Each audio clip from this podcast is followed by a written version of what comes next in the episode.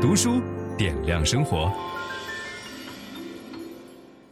各位好，我们今天作者光临，请到的是大家都非常熟悉、很喜爱的立波教授，欢迎您，立波老师。樊东兴好，大家好啊。啊我们跟立波老师约了好多次，说讲什么哪本书最能够体现立波老师的这个学养和风采。哎，立波老师最近有一本新书诞生了，叫做《心学的诞生》。因为在网上我们能看到很多您的视频哈，就是讲您开始学习心学，大概是从哪个时候开始关注这个事儿？呃，我专门的去研究心学，大概在三十岁左右。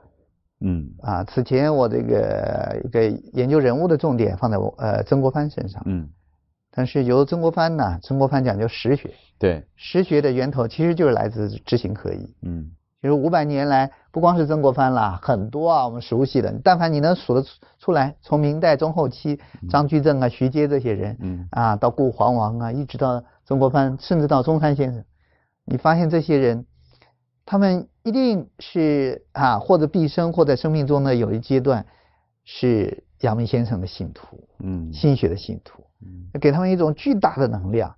我们读王阳明的传记，就会发现王阳明能够去龙场悟道，嗯，也跟他看不破生死有关。也是啊，他在这个里头挣扎了很久，他始终感受到对于死亡的恐惧，对，后边有人追杀他，对，然后在那一刻。呃，在龙场的那个呃阳明洞里边，嗯，才找到了那种感觉，嗯。嗯。您这本书呢，其实不算是一个传记，哎，不算，呃，因为并没有把王阳明的一生仔仔细细的那么写，跟王阳明传不一样。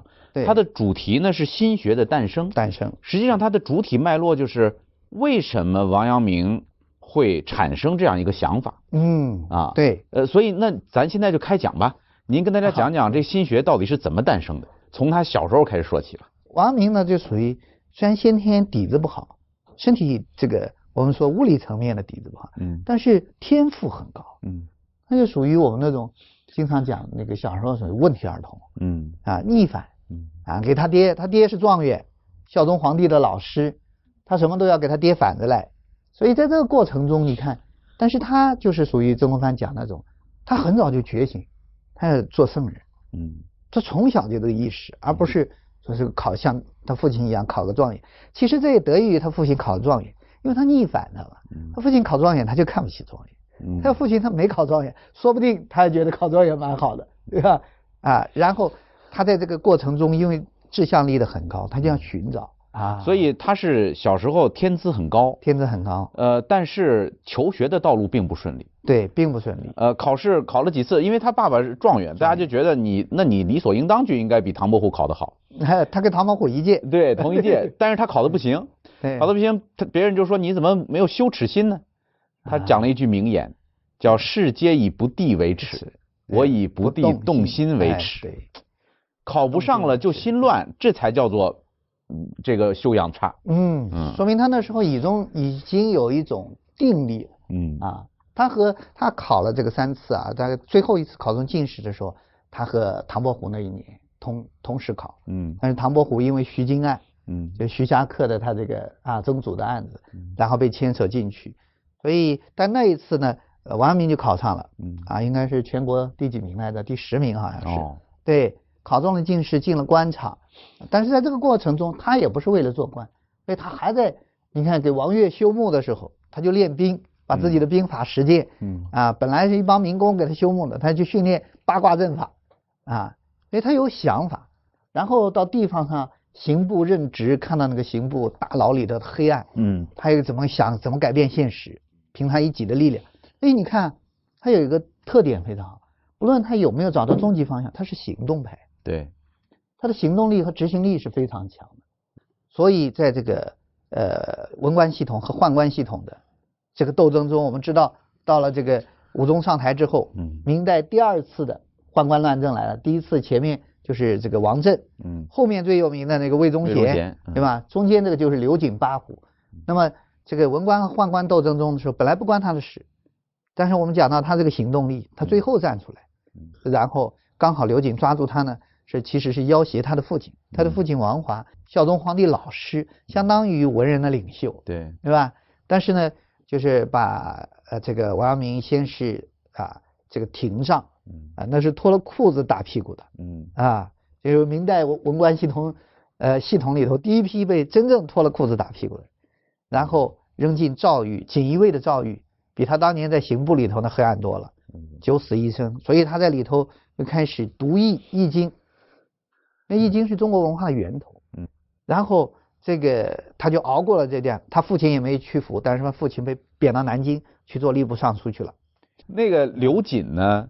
这里边有有一个特别有意思的细节，打板子这事儿啊，刘瑾是发挥到了高峰。极致。对，就是他给你使一个眼色，这个信号怎么来的呢？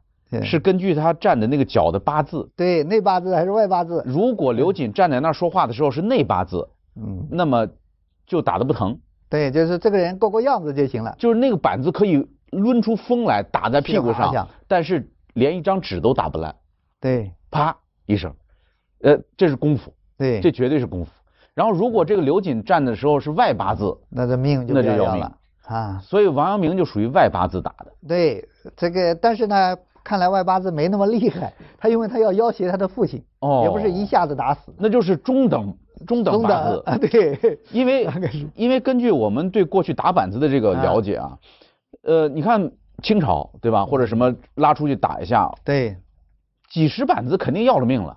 普通人根本撑不住，那个是是能打死人的，对，啊，但是王阳明撑了四十大板没死，皮开肉绽。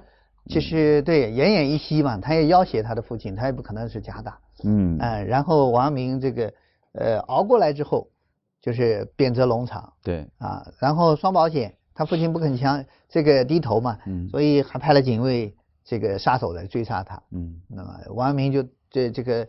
要去农场之前，一般古代官员都可以回家探个亲，所以他去这个浙江去看望他的这个呃呃爷爷奶奶嘛，从小养大的，所以在这个就在杭州，其实他发现了锦衣卫追上来了，嗯，然后你王阳明很聪明的一个人，我们讲的天赋高啊，是吧？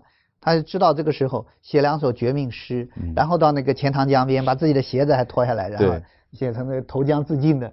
那假象，然后跑了，啊，然后就躲在他其实水性好，浙江余姚人嘛，对，江浙的人他水性肯定好，他就这个他真的投江了，嗯，但是呢，刚好有那个商船运货的上，他就藏在那个商船的底下，哎，这个事儿是真的假的？呃，因为王阳明年谱，嗯啊，记载钱德洪呢记载了这件事情，对，所以呢，这是他弟子亲自记载的，但是呢，我们说呢，这个比如说啊，我举一个例子，就是。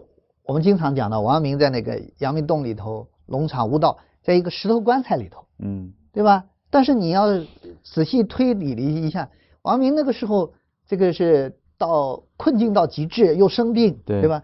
怎么可能做一个石头棺材呢？嗯，那做石头棺材这件事情的工程量，这是极其巨大的，对吧？所以王阳明的意思原来是他刚到龙场的地方的时候，没地方去，住在一个非常阴暗潮湿的，他在里头就。推演易经，嗯，所以在诏狱里读易，到那叫玩易，又上玩易窝，玩易窝，嗯，他说这个玩易窝就形同他的实果。